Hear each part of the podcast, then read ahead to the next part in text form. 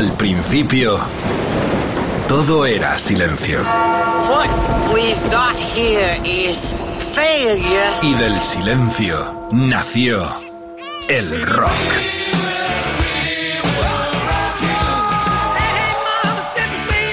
Cimentado sobre diez pilares. sus diez mandamientos, sus leyes de la vida, de la muerte, del bien y del mal.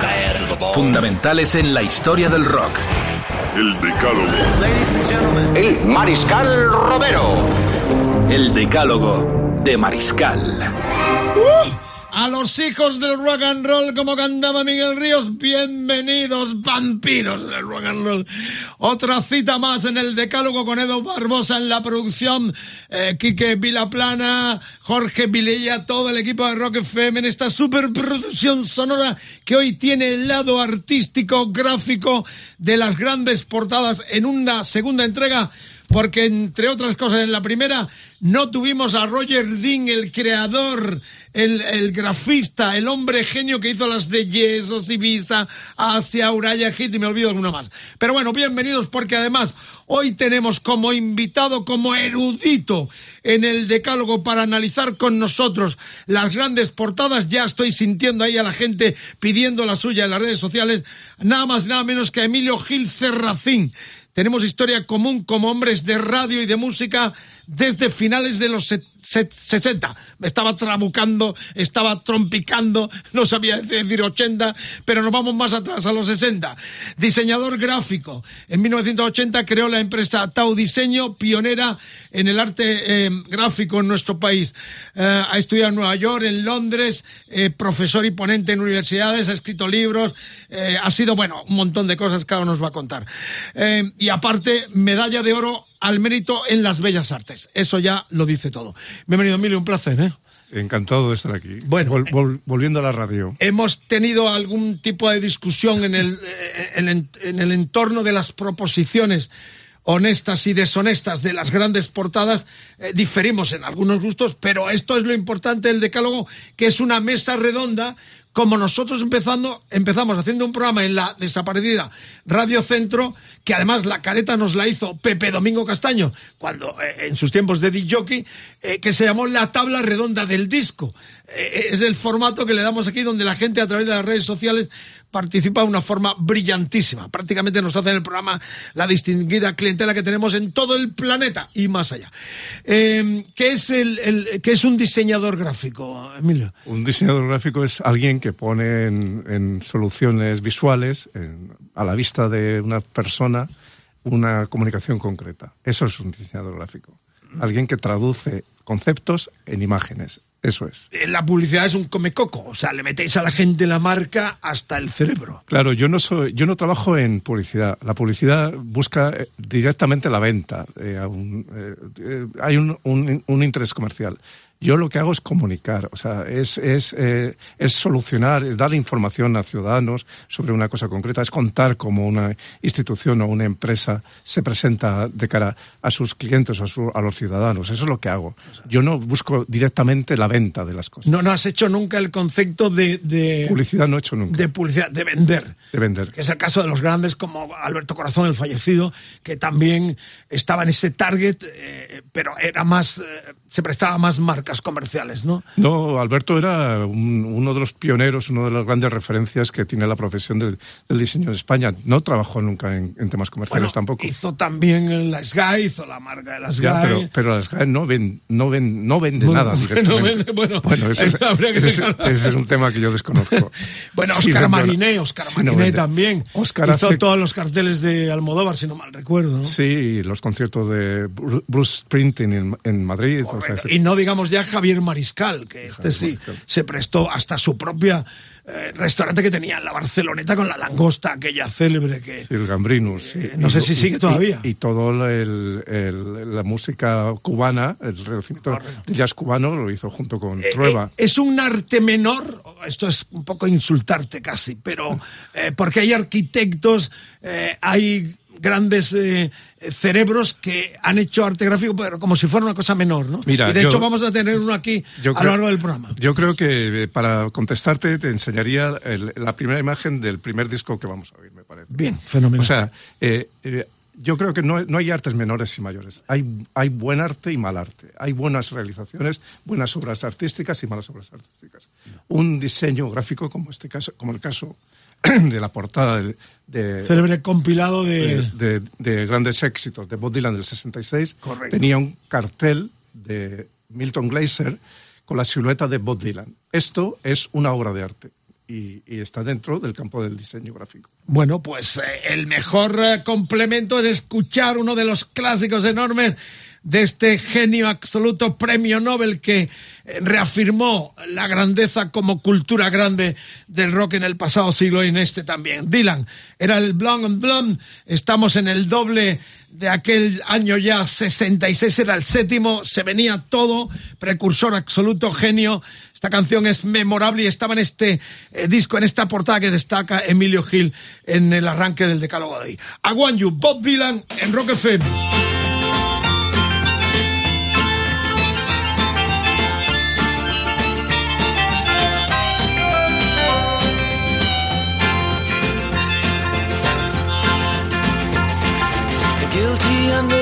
Sighs, the lonesome organ grinder cries, the silver saxophones say I should refuse you. The cracked bells and washed out horns blow into my face with scorn, but it's not that way, I wasn't born to lose you. I want you, I want you, I want you so bad. Honey, I want you. Drunken politician leaps upon the street where mothers weep, and the saviors who are fast asleep, they wait for you. And I wait for them to interrupt me drinking from my broken cup and ask me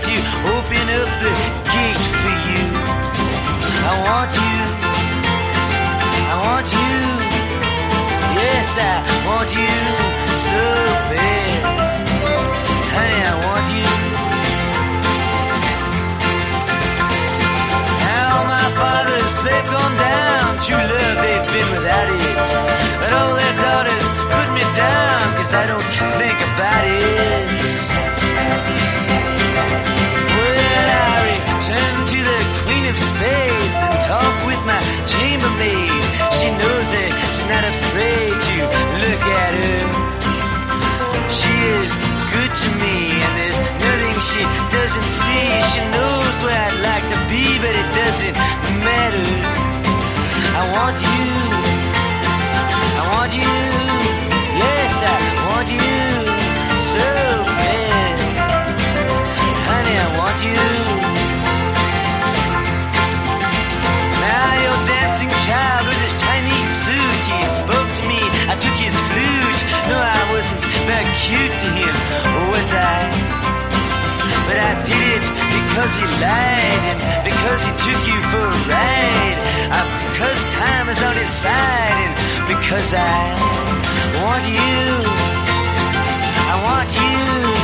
Yes, I want you so bad.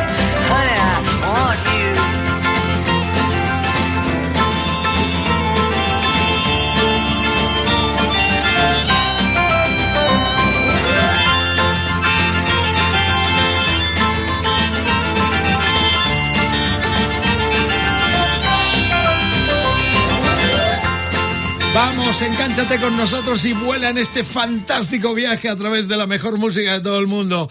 66 era uno de los primeros dobles de la historia. Dylan ya eléctrico, estaba Al Cooper, estaba Robbie Robinson, Rick Danko, eh, que formaban parte de The House, que más tarde serían The Band. Y como curiosidad, estaba tocando la guitarra en este disco Joe South. ¿Quién era este pavo? Hizo hits en los 60 y uno de los hits que hizo fue el jazz que popularizaban en todo el mundo los los británicos Deep Purple. La historia, sobre todo Al Cooper, me está diciendo Emilio, estaba Al Cooper, efectivamente, la parte de Michael Bloomfield, la parte ya eléctrica, pero Bloomfield no estaba en este doble. Pero bueno, vamos con los artistas. Eh, Milton... eh, Milton Glaser. Glaser. Una anécdota sobre este. Este, este póster se vendió a millones, ¿no? Seis millones de ejemplares se imprimieron de este póster que estaba dentro del disco de los grandes éxitos de Dylan.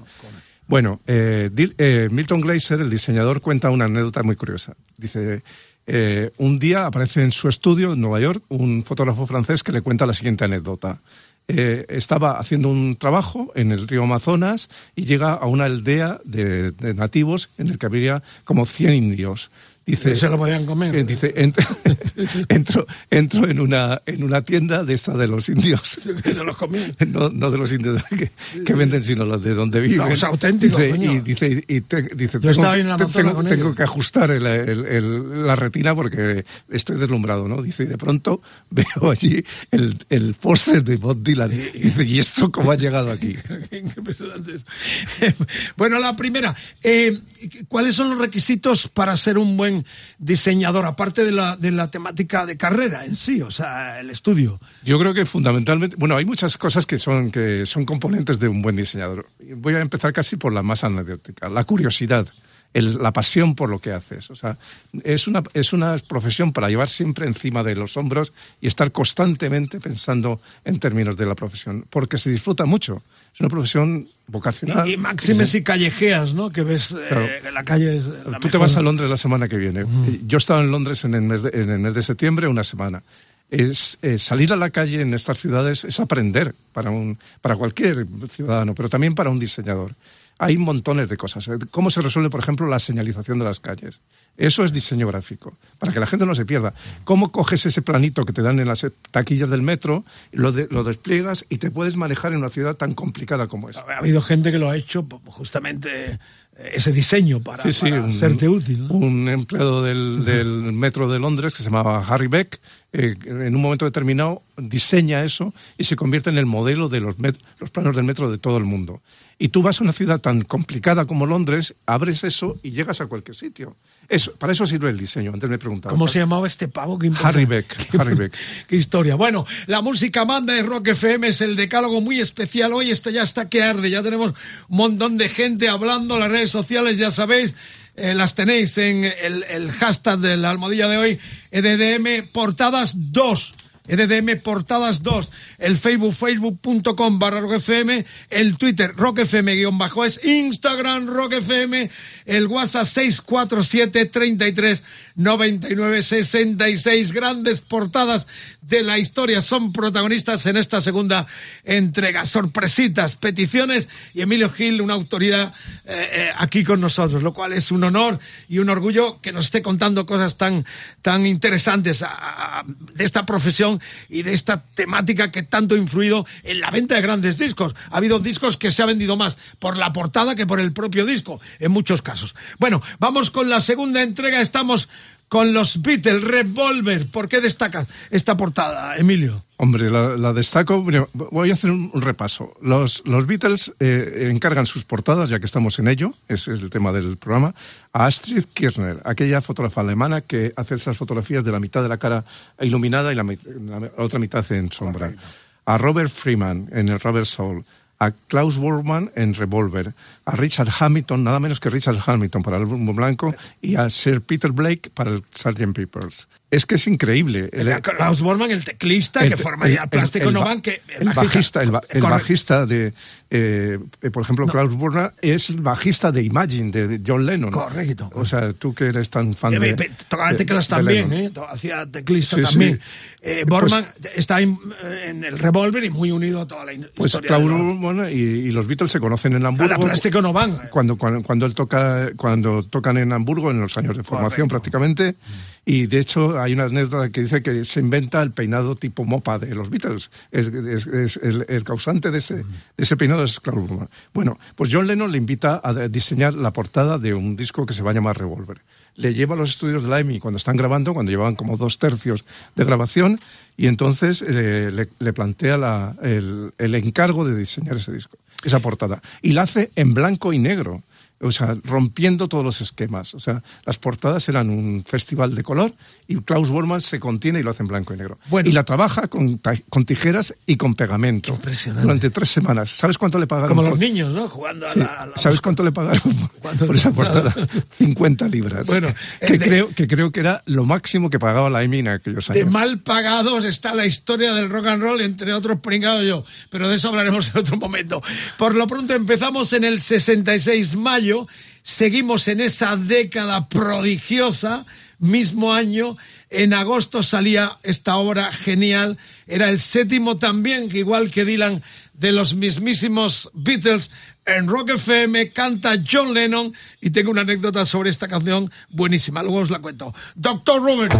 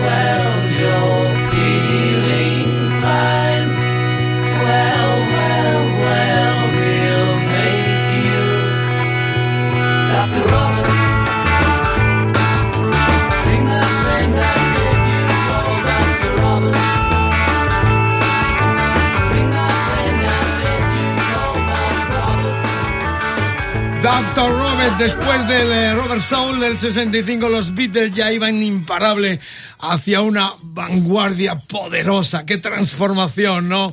Este revólver incidía hasta llegar, pues, al Sargent. La verdad es que es una época en donde se dan cuenta que no pueden seguir haciendo canciones para niñas histéricas, sino que querían ponerse también a la vanguardia de toda aquella eclosión. Esta canción es curioso. Eh, eh, unos dicen que se la dedicaron a Dylan, pero hay otras voces que dicen que había un médico en Nueva York, allá en, en el Village, eh, que se llamaba Doctor Robert, que curaba todo. Iban todos los músicos, le daba pastillas, no sabemos lo que les daba, pero les curaba. Iban allí en cola. Y hace poco, ya que has contado tú la anécdota de los indígenas en el Amazonas, el pirata me contaba que en su pueblo, de hecho, está escribiendo una amiga nuestra una historia sobre esto. Había un médico, entre comillas, que le llamaban el doctor Galleta. Y era un tipo que venía gente de todas partes eh, a verle, esos curanderos que había, y entonces el tipo sacaba una galleta, la partía en tres. Una se la daba a un santo, el santo del pueblo. Otra se la daba al enfermo y otra se la comía él. Y se hizo rico. De hecho, está en internet, si miráis, doctor Galleta. Y, y el otro día, escuchando para preparar el programa, este doctor Robert, me acordé de la anécdota que me contó el pirata de este doctor Galleta en su pueblo Talavera de la Reina. Si entráis en internet, de hecho, hay una escritora que está haciendo un cuento para presentar en concurso sobre la historia del de Talavera, doctor Galleta, que viene a cuento por este doctor Robert. Bueno, tenemos ya una tercera entrega. Esta es la más icónica, quizás, de la historia, eh, creo yo, ¿no? Y Warhol, eh, ¿qué se puede decir de Warhol? Pero bueno, eh, como desde Bilbao Borja nos pidió algo relativo a lo que viene, ahí está Borja en Rock FM en el Decálogo. Bueno, pues posiblemente una de mis portadas favoritas sea The Velvet Underground and Nico, principalmente porque es una de las portadas más reconocibles de la historia del rock, en la cual eh, vemos la ilustración de, Warhol y, es una portada de un disco de rock, por lo cual estamos juntando música y, arte en, en, plenos años 70. Bueno, espero que, que esto os, os guste a muchos. Un saludo desde Bilbao. Chao. Qué público tenemos, Edu. Qué grandes sois. Gente maravillosa. Os quiero de todo corazón. La tabla redonda que se convierte hoy porque Emilio y yo empezamos haciendo un programa así. Donde estaba también eh, Julián Roiz, el escritor de fútbol y de rock. Uh, estaba también nuestro amigo José Jiménez. Éramos, cuarteto, José Jiménez. Empezamos eh, en una emisora de Madrid llamada Radio Centro, ya desaparecida, y el locutor que nos hizo las caretas era Pepe Domingo Castaño. Estaba ya, empezaba su carrera allí como DJ en aquellos me alegro, me alegro mucho que hayamos coincidido Borja y yo en la elección bueno, del disco de. Es tu turno. De Andy Warhol. Bueno, a mí lo que me viene, bueno, el, el, el, el, la banana se, de alguna forma se convierte en un icono, en, la, en, el representante de un grupo, ¿no? Y eso me llevaba a acordarme que en aquellos años, no sé si ahora, pero que en aquellos años especialmente existían logos de grupos. O sea, eh, Chicago tenía un logo, Who tenía un logo con esa logo con la flecha, los Beatles tenían uno. Eh, no sé, no la, digamos ya los Rolling Stones. La lengua, la lengua desafiante. De eso hablamos más tarde. La lengua desafiante de Mick Jagger, no uh -huh. sé. Incluso la tipografía de los Doors. Y o sea, esto se ha perdido ahora. ¿no? Yo creo que se ha perdido, pero ahí había una conexión con el mundo gráfico muy interesante también. Uh -huh. Bueno, es un poco también eh, lo que, porque en esta canción vamos a poner un tema de siete minutos, un poquito más, eh, que es el heroína, ¿vale? Eh, este tema ha dado controversia desde el comienzo. Se les achacaba que habían hecho una apología de la droga, pero no. Yo en entrevista con Lou Reed eh, tuve oportunidad de escucharle decir que no, en absoluto. Lo que pasa es que lo que ha dicho Jagger hace poco tiempo, en aquel tiempo nadie sabía lo que era la droga, lo que iba a significar en muertes, en desgracias, la droga. Era una experimentación. Y en esto pasa con lo mismo. En aquel tiempo los logos eran parte de la magia, eh, de la alquimia de las bandas. Quizás se ha perdido eso y ahora le prestan menos atención por, por, la intensidad de redes sociales de la, del escaparate que tienen gratuitamente. un, un, apunte. Eh, si, si, se mira, por ejemplo, los premios, bueno, se, se, busca en YouTube los premios de la revista New Musical Express, debe ser del año 66, el concierto en, en que se entregaron los premios, allí está lo mejor todo lo mejor de la, de la música británica, todo.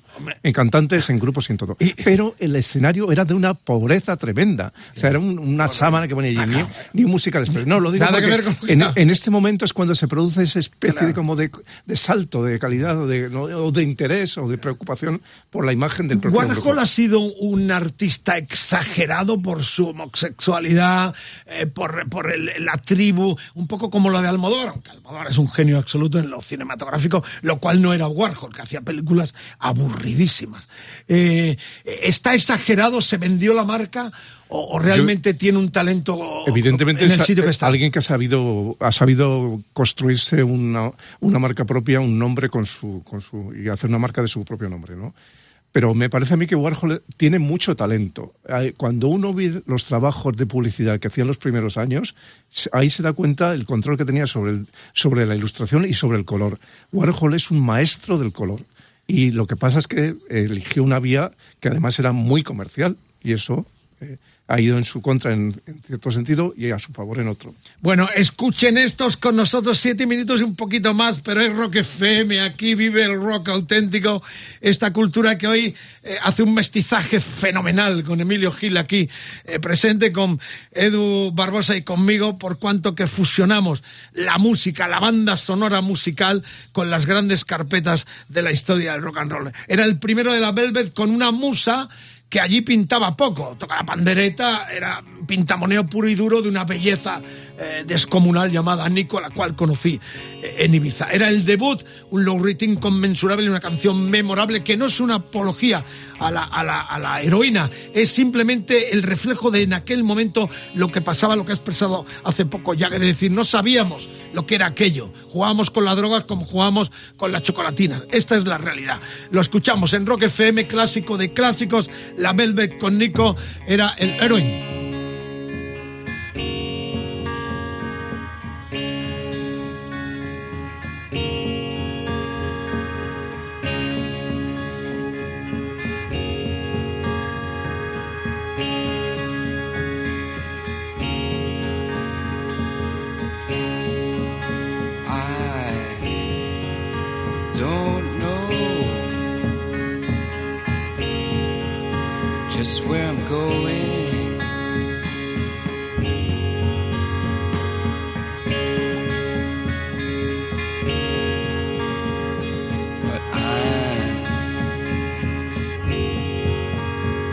try for the kingdom if I can. Cause it makes me feel like I'm a man when I put a spike in.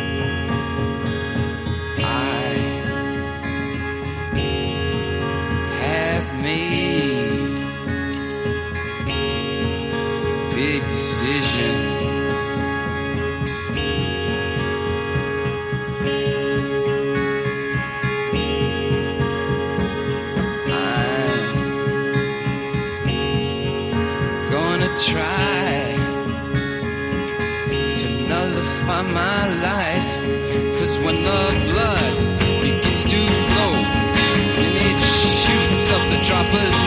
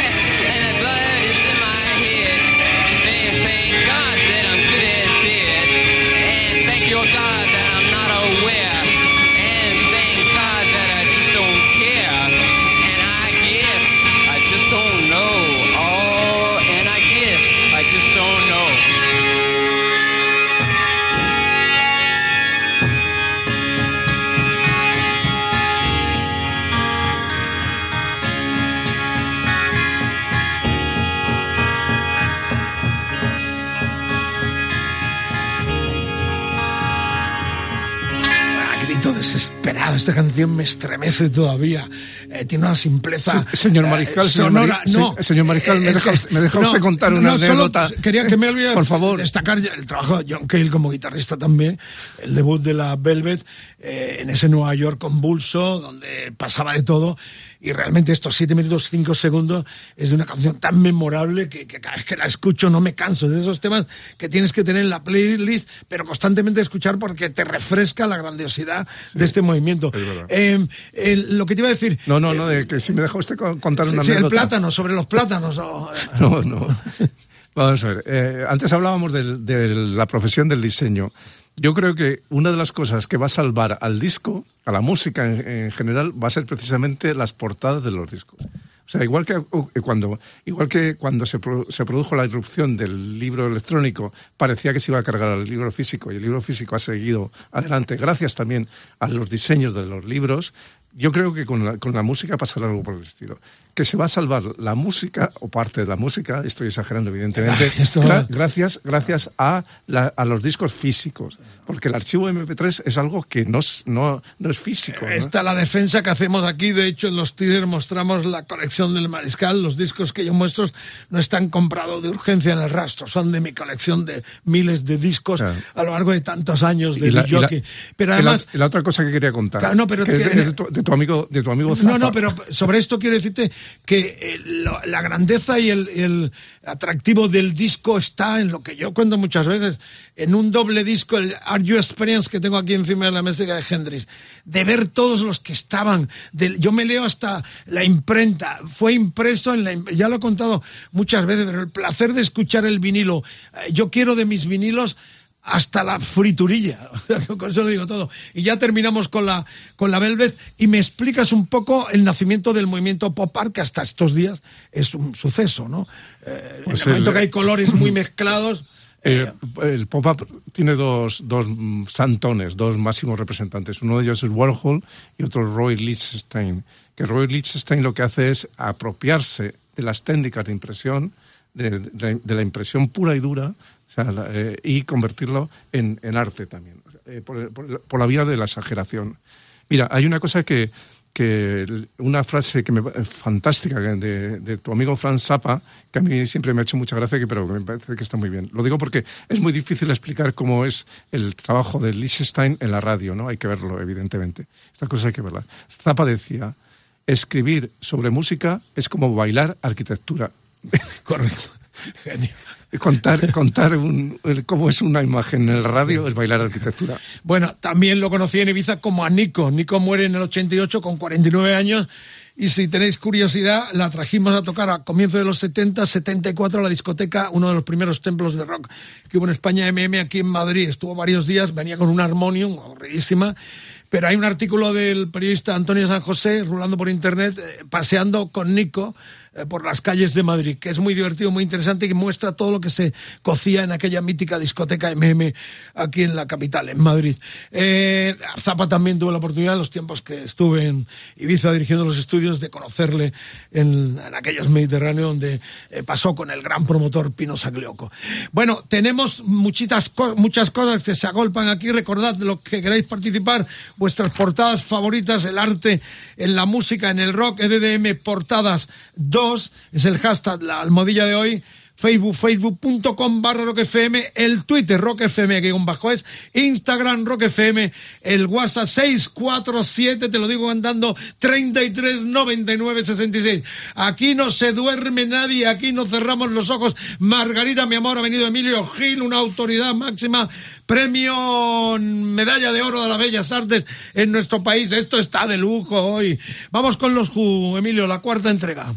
Hombre, los Who yo creo que en sí mismos eran una imagen. O sea, esa, eh, la, la- la apariencia de Kid Moon a la batería o de Royal Daltrey ya en sí mismo eran una imagen. Brutal Eran- imagen por lo salvaje que era. Exacto. Pero Pero, competían los He- Hendrix y Townsend hicieron competencia. y me hacía gracia elegir esta portada, la de Shell Out, por, por una razón. Porque es que es un poco el mundo de la publicidad del que hablábamos antes trasladado a una portada de un disco. Porque eran ¿no? eh, un- las eh, Era judías que tomaban en Inglaterra, estas asquerosas judías, Sí, las- que te plantan en el hotel por la mañana y dice, ¿dónde vas con judías? La- las a judías las 7 de la mañana. Que en Inglaterra es una guarrería que los ingleses Sí, eh, comen con enorme satisfacción, que se le ve. Además cuenta que estuvo enfermo eh, un tiempo porque estuvo todo un día metido en una bañera eh, llena de, de las beans, de las judías estas, de una marca determinada que se anunciaba ya en la portada del disco, claro. Sí, la portada pues es unas fotografías hechas con un gran angular, o sea, muy próximas a los a, tanto a a, Royal, a Kid Moon como a Royal Daltrey creo que son y no, no Royal Daltrey, no me acuerdo quién es el quién es el- John Entwistle al bajo, John- la batería. Exacto, John Entwistle. Bueno, pues eh, eh, cada, cada uno de ellos haciendo una broma sobre cosas que son muy, eran muy normales, muy del día a día británico entonces. eh, la- las judías Heinz y un desodorante que se llamaba Odorono. Efectivamente, es verdad. A ver, ahora que viene a Londres, voy a ver si los pillo los dos y los traigo y los muestro.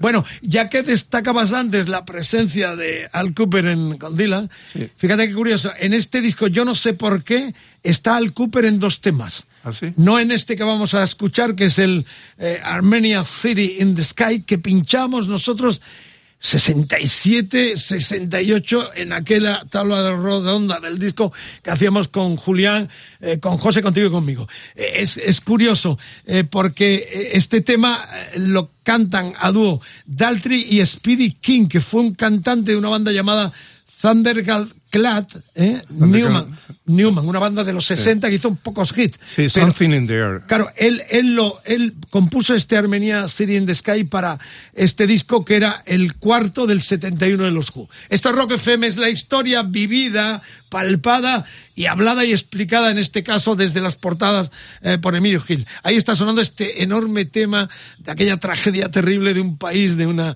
eh, de, de un movimiento que los turcos invadieron una, un país que ha estado marginado sin salida al mar en Europa y muy castigado, todo hay que decirlo, eh, los armenios. Ahí está sonando en Rock FM, son los Who Armenia City in the Sky.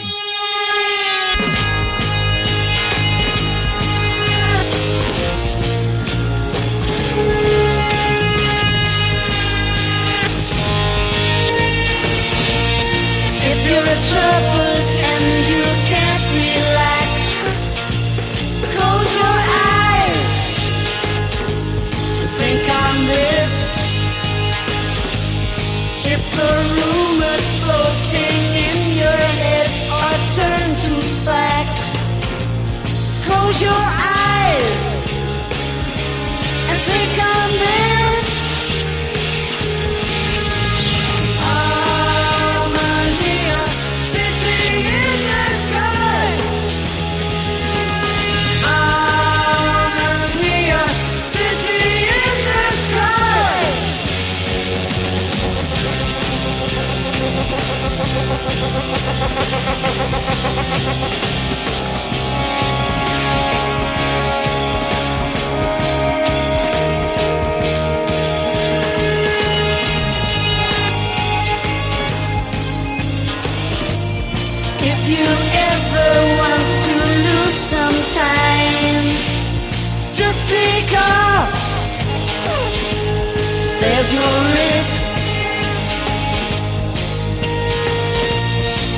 you ever want to disappear, just take off and think of this.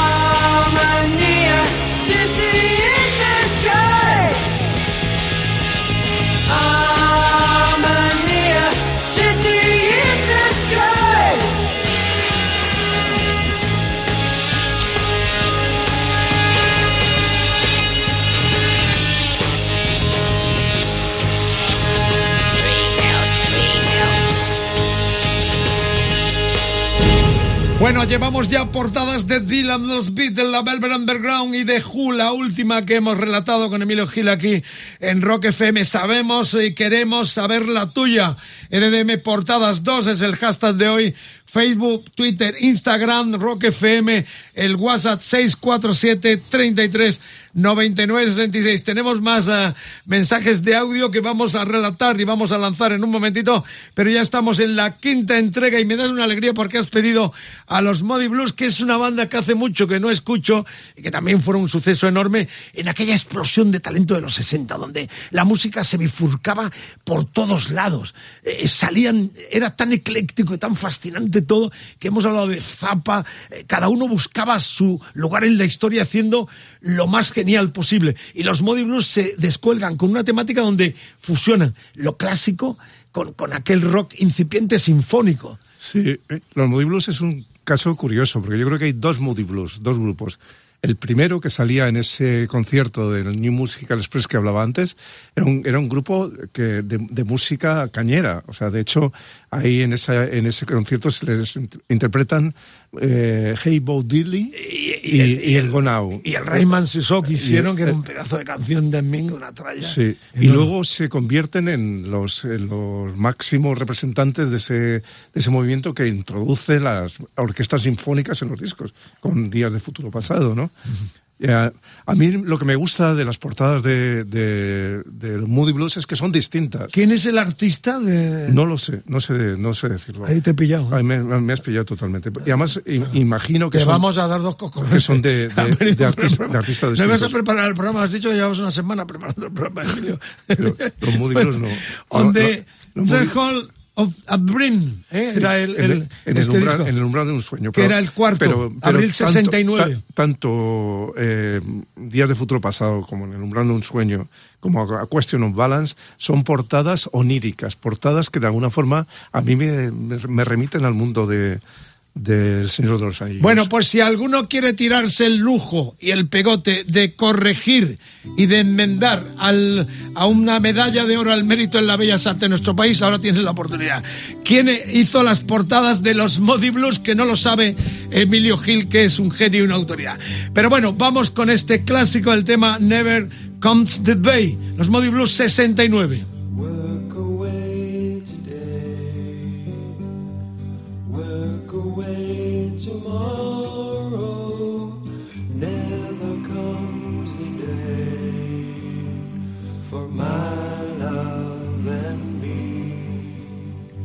I feel her gently sighing as the evening slips away. If only you knew what's inside of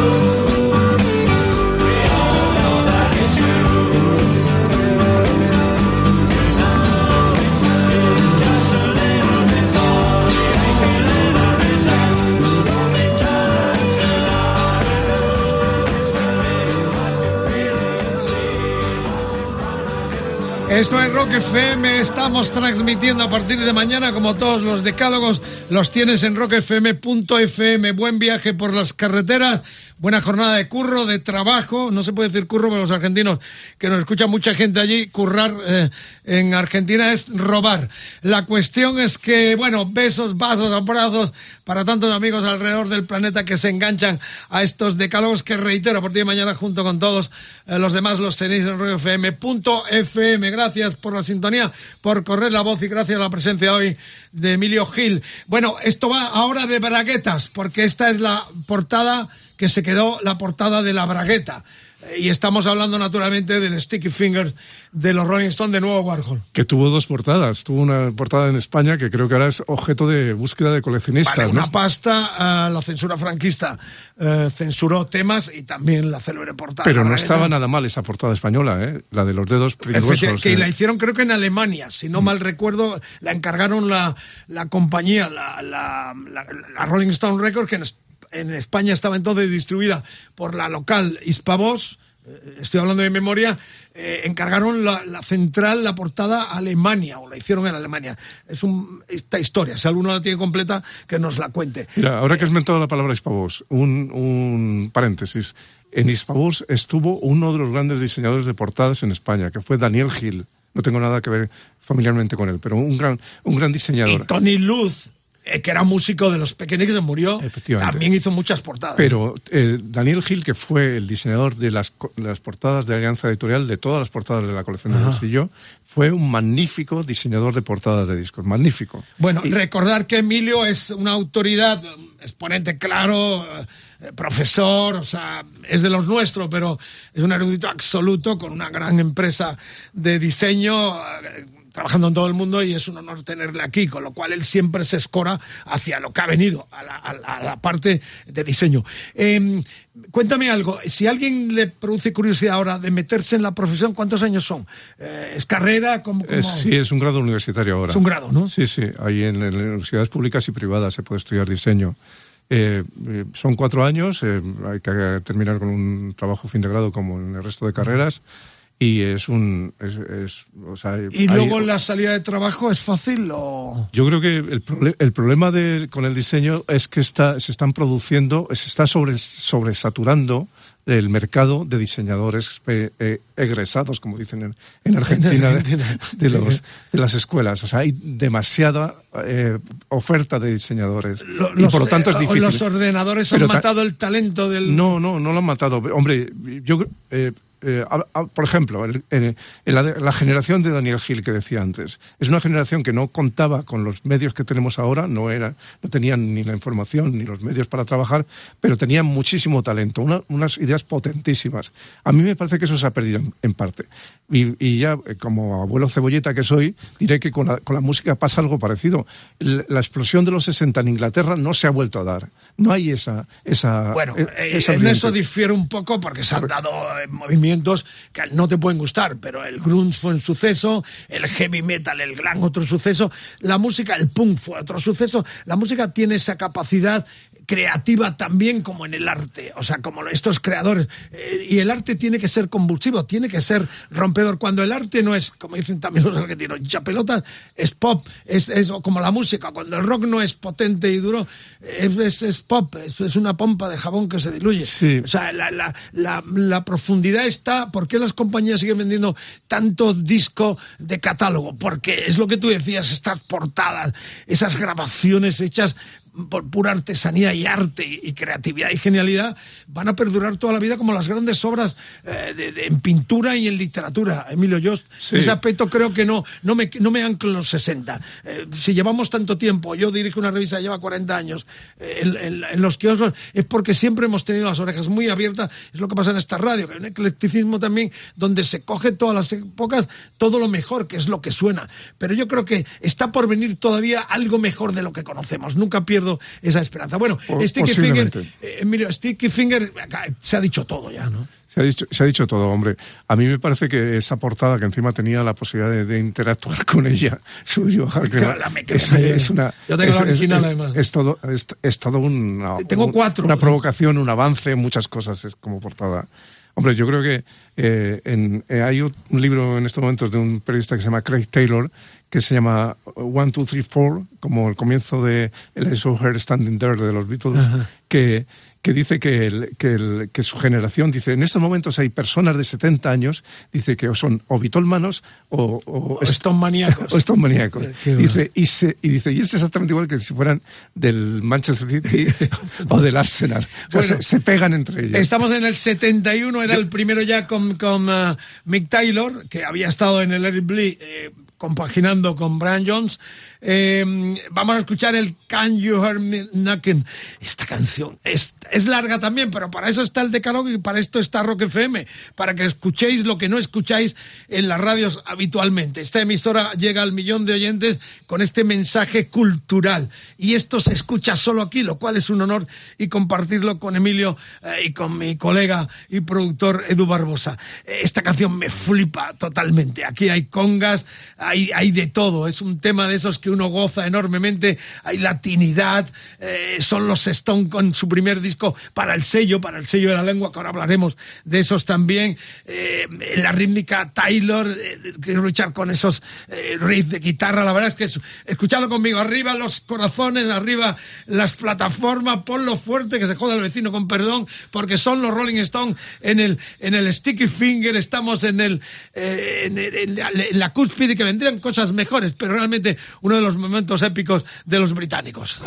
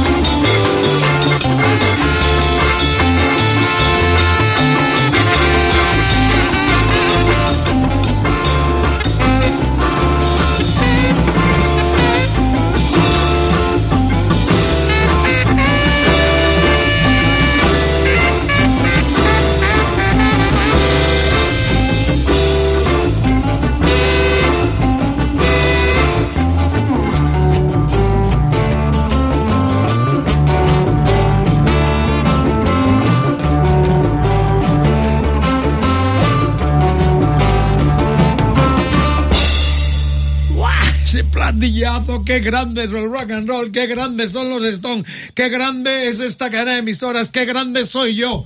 Y Edu también, y Emilio, que no quiere entrar ahora, lo digo, porque viene un tema largo también.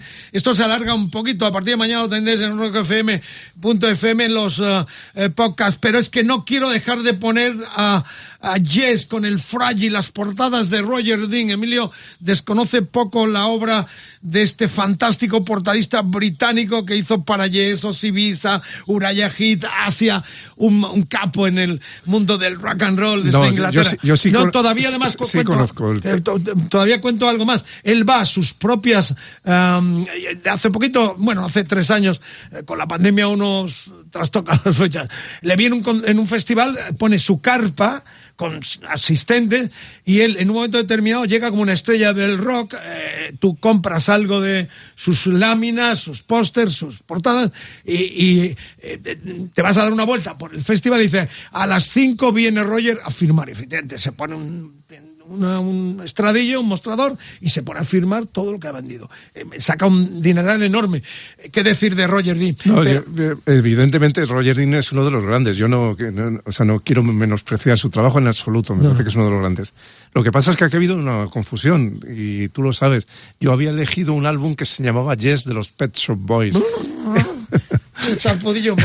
Que me parece que desde el punto de vista No, de como portada, ¿eh? como portada, bueno, y como músicos, o sea, yo creo que esa, especie como de coña que tiene sobre sí mismo, ese reírse de todo, me, me- me gusta mucho. A ver, pregunto, ¿queréis que pongamos a los Pexot Boys? Aquellos, aquel dueto de sintetipop, eh, cañero, discotequero, bueno, ya sabéis. Bueno, ya veremos. Si lo ponemos que es favorito de Emilio, eh, también por su No, portada, por- por, por- supuesto. por la portada. Pero por lo pronto el cuarto 71, el primero con Rick Wakeman.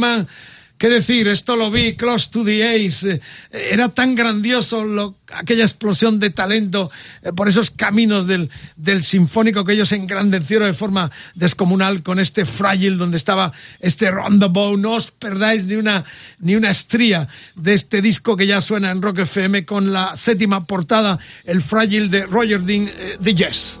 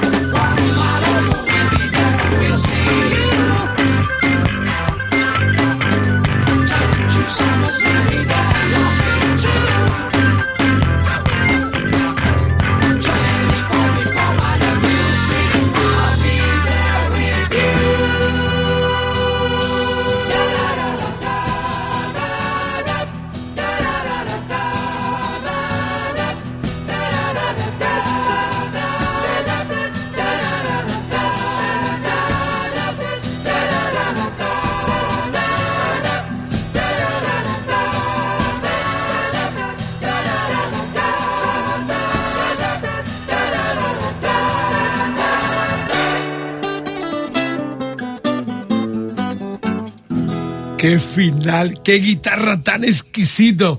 Steve Howe con las voces dobladas del cantante John Anderson con el que compuso este Roundabout del Friday del 71. Yes, esto está grandioso, esto está que arde. El arte musical se une con el arte artístico de las grandes portadas de la historia.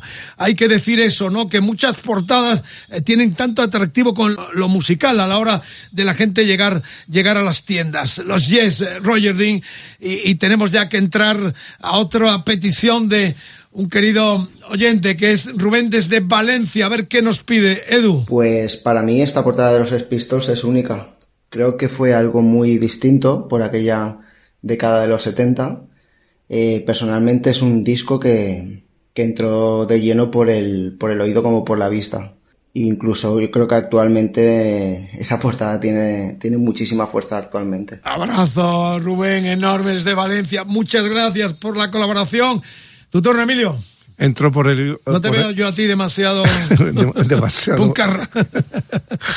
Pero la portada realmente, yo creo que esto es obra de, de Malcolm McLaren, ¿no? El manager que fue el que se creó eh, todo el invento, ¿no? Sí, De- clar- clarísimamente. Bueno, y, y ahora que ha, ha fallecido la soberana británica, eh, aquella portada también fantástica. Yo creo que lo que ha dicho Rubén de que entra por la, por la vista y por el oído me parece fantástico. O sea, al final, cuando se produce esa conjunción, en este caso de los punk, con esa estética que realmente era, era la traducción gráfica de, de su radicalidad, ¿no? Eso me parece que es fantástico. Cuando se, hay esa coincidencia, digo. Eh, ¿Quién la hace? ¿Quién la hace? Tampoco lo sé. Decir, Tenéis la oportunidad de corregir, enmendar no, a una eh, medalla de oro al mérito en las bellas Eh, artes de nuestro país. eh, para eso está, para eso está la Wikipedia, ¿no? Bueno, bueno, no. Aquí tiramos poco de Wikipedia. Intentamos contar cosas nuestras y cosas que hemos vivido, que eso es importante, aunque también hay que recurrir para confrontar algunos datos, todo hay que decirlo. Pero bueno, eh, aquí está, no vamos a escuchar los clásicos, vamos a escuchar el tema eh, Mike, em, que dedicaron a la compañía de disco. La historia es conocida por todo, aquel programa de televisión, la bronca, se arma eh, la de la de San Quintín, eh, se arma la de todo, como todos eh, conocéis la historia de los Sex Pistols con el God Save the Queen, pero es, es muy gracioso esta canción, se escucha muy poco, que es el tema que dedican cuando se produce toda la, la bronca, les despide la compañía de discos, que era una de las compañías más tradicionales y más monárquicas de, de, Inglaterra, que era la EMI, la EMI, que se llama internacionalmente. Eh, bueno, pues le dedican una canción en la cual al final les llaman tontos y estúpidos. O sea que escandalazo enorme también de lo que significó esta portada y el mensaje eh, punky que prendió en todo el planeta de los Sex Pistols sonando en este decálogo.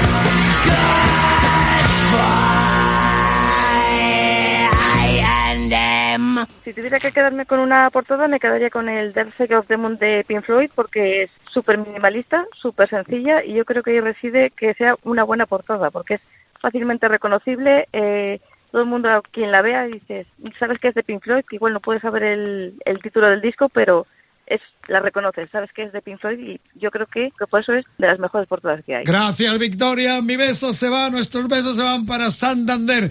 Ah, ah, quería decir algo en torno a lo de los Sex Pistols que tiene que ver con lo que viene ahora, con el Dark Side of the Moon de los ah, Pink Floyd. Porque el productor de los Sex Pistols fue nada más y nada menos que un señor que se llamó Chris Thomas, que había sido, había trabajado con los Beatles, con Pink Floyd, Recordad la camiseta que sacaba Johnny Rotten, odio a Pink Floyd, era una de las camisetas célebres que sacaban los Pistols en directo. Bueno, eh, Thomas eh, trabajó también con Roxy Music, con los Queen. La verdad es que eh, lo que es la historia, porque Emil le, da el marrón de tener que producir este disco de Sex Pistols, que luego acabó como acabó, porque en principio era un objetivo que por el, el quilombo, lo, lo- que armaron, eh, les devolvieron el contrato, lo que ya está en la historia. Pero bueno, vamos ya con, eh, con el Dark Side of the Moon. eh, Emilio eh, Ignosi, todo lo que significó ese grupo donde estaban eh, un personaje que murió hace poco, además, Storm Thorgerson. ¿eh? Deja- déjame reivindicarme primero. Bien, Eh, bien. La portada de los Sex Pistols es de Jamie Reed, un compañero de Malcolm, Malcolm McLaren en la escuela de arte de, de Croydon. O sea, por eso decía que es muy fácil. O sea, Mucho ir- de, oro, ir- ir de dire- oro ir directamente. mirando. Ir directamente Aquí está prohibido Wikipedia. Bueno, vamos con el Dark Side of the Vamos a ver, eh, ¿qué pasa con los con Pink Floyd? Que yo creo que es difícil encontrar, eh, es difícil elegir una portada. Evi- Evidentemente, Dark Side of the Moon es probablemente la mejor en, el en todos los sentidos, ¿no? Pero es que tuvieron magníficas portadas siempre. Por ejemplo, Animals, con el, el Battersea, la central esta de producción de energía de Londres, ¿no? O sea, es una portada fantástica. Todas las portadas. La primera portada del primer disco de Pink Floyd con esa especie como de, de mm, imágenes multiplicadas. Correcto, Eh, sí, psicodelia. Eso, esa es una portada que hicieron con una cámara, con una lente especial que prestó George Harrison para hacer la- esa portada, ¿no? Eh, este tipo de, de grupos, la colectivo que se llama, eh, que bajo el nombre de Igno, se hicieron también para Led Zeppelin, portadas memorables para un montón de gente.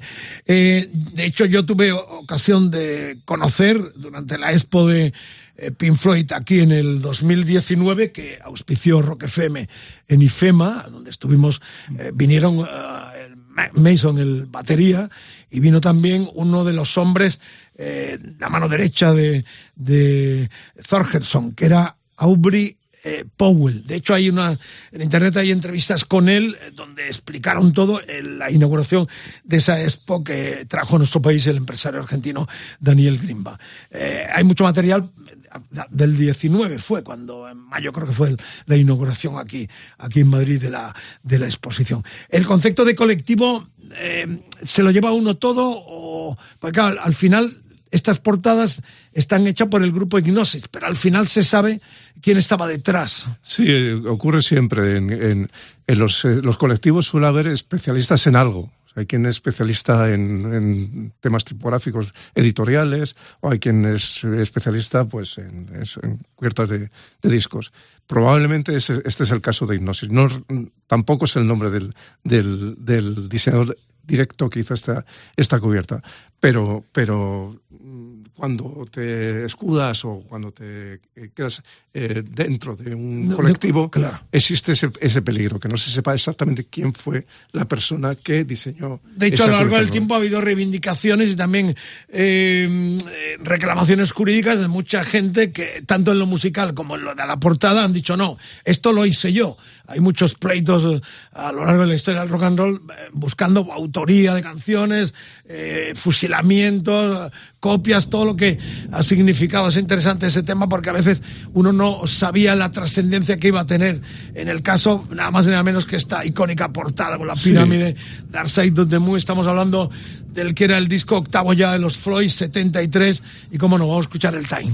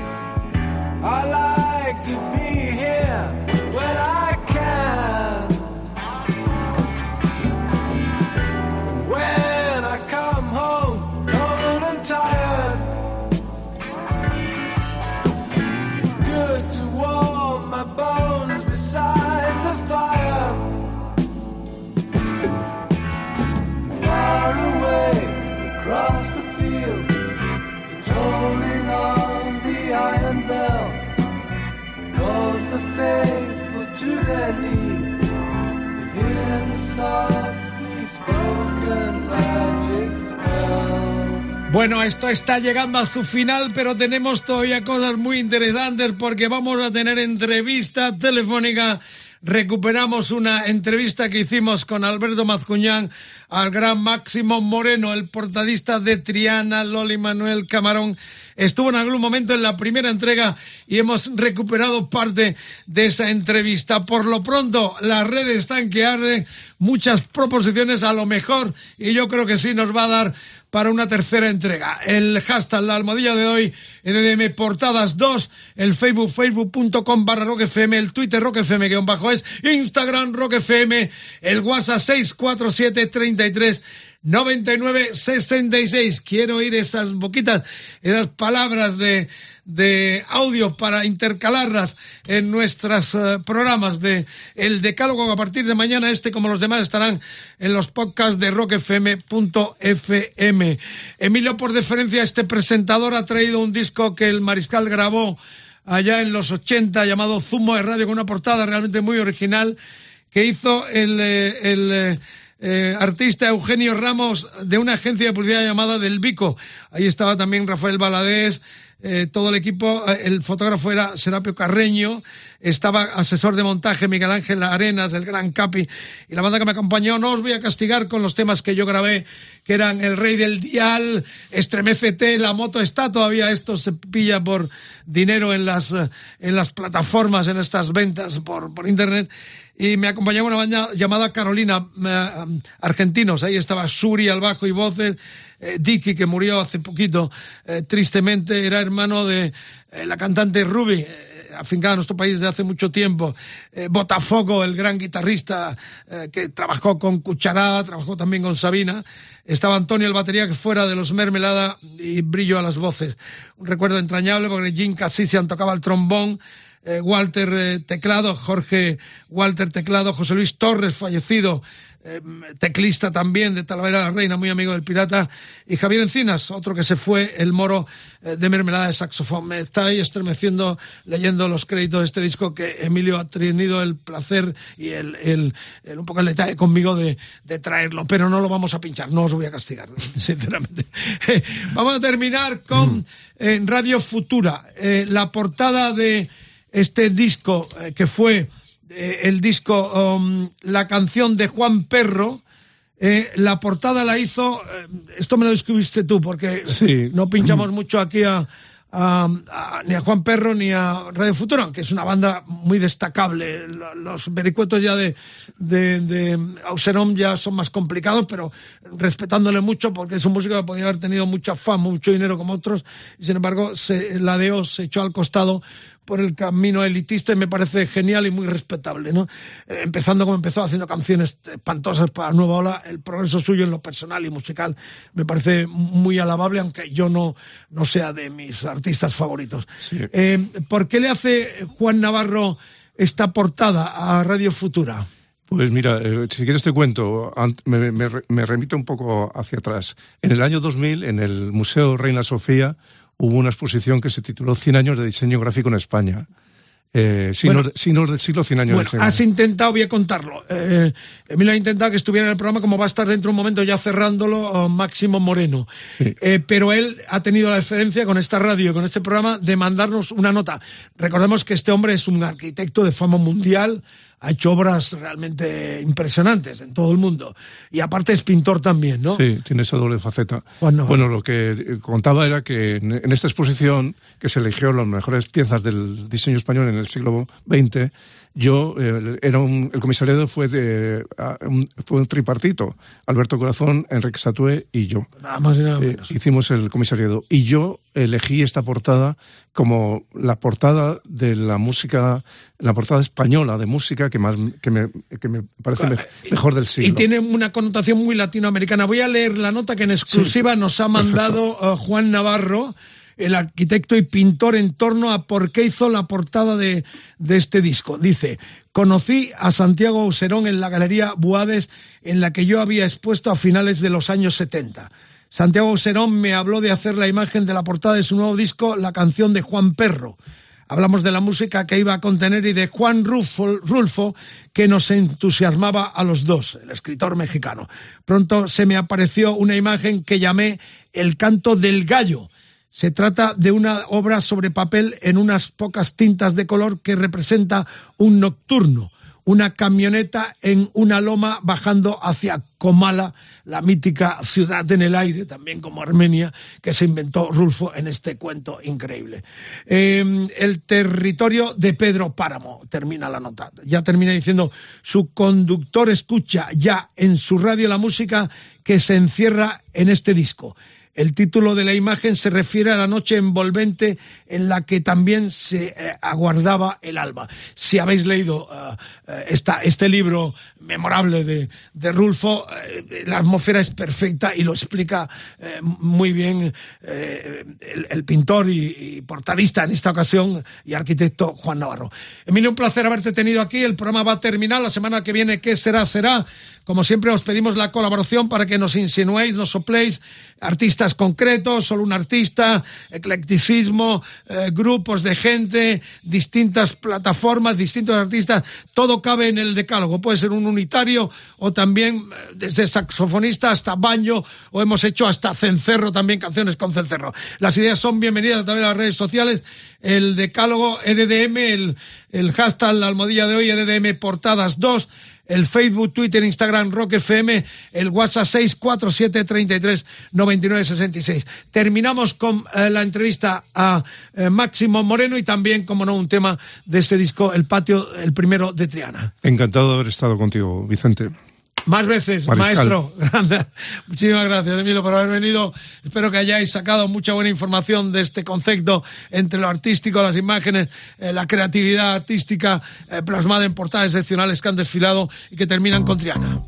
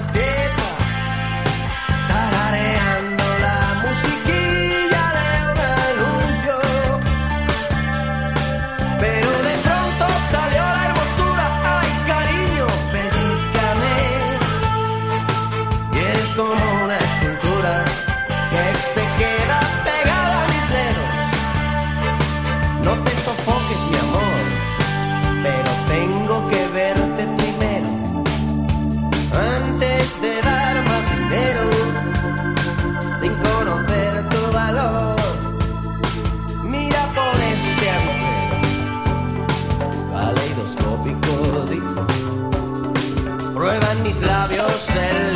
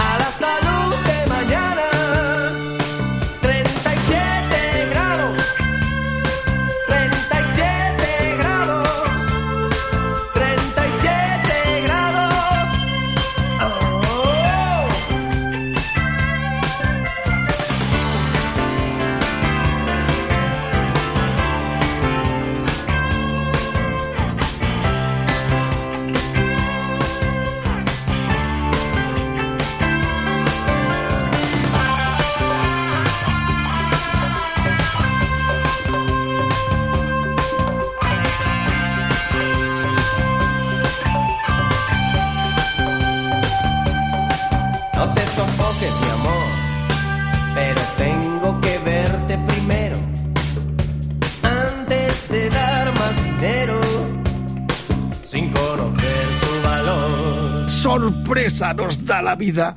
La vida nos da sorpresa. Es un honor, un placer enorme irnos a Sevilla en directo, riguroso directo Rock FM, el decálogo. Máximo Moreno. Qué alegría, qué enorme placer. Estamos hablando del 75.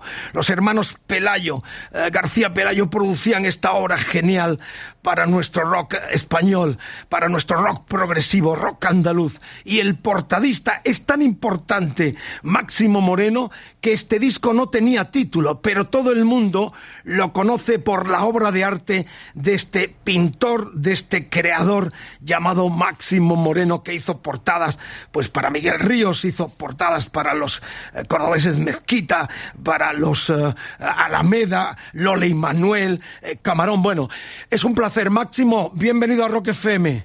Buenas noches, ¿qué pasa? ¿Cómo estás, Vicente? Muy contento de tenerte con nosotros eh, en este despliegue de las 10 grandes portadas donde estás por derecho propio con esta obra genial que hiciste en el 75 después de hacer cosas para Smash también.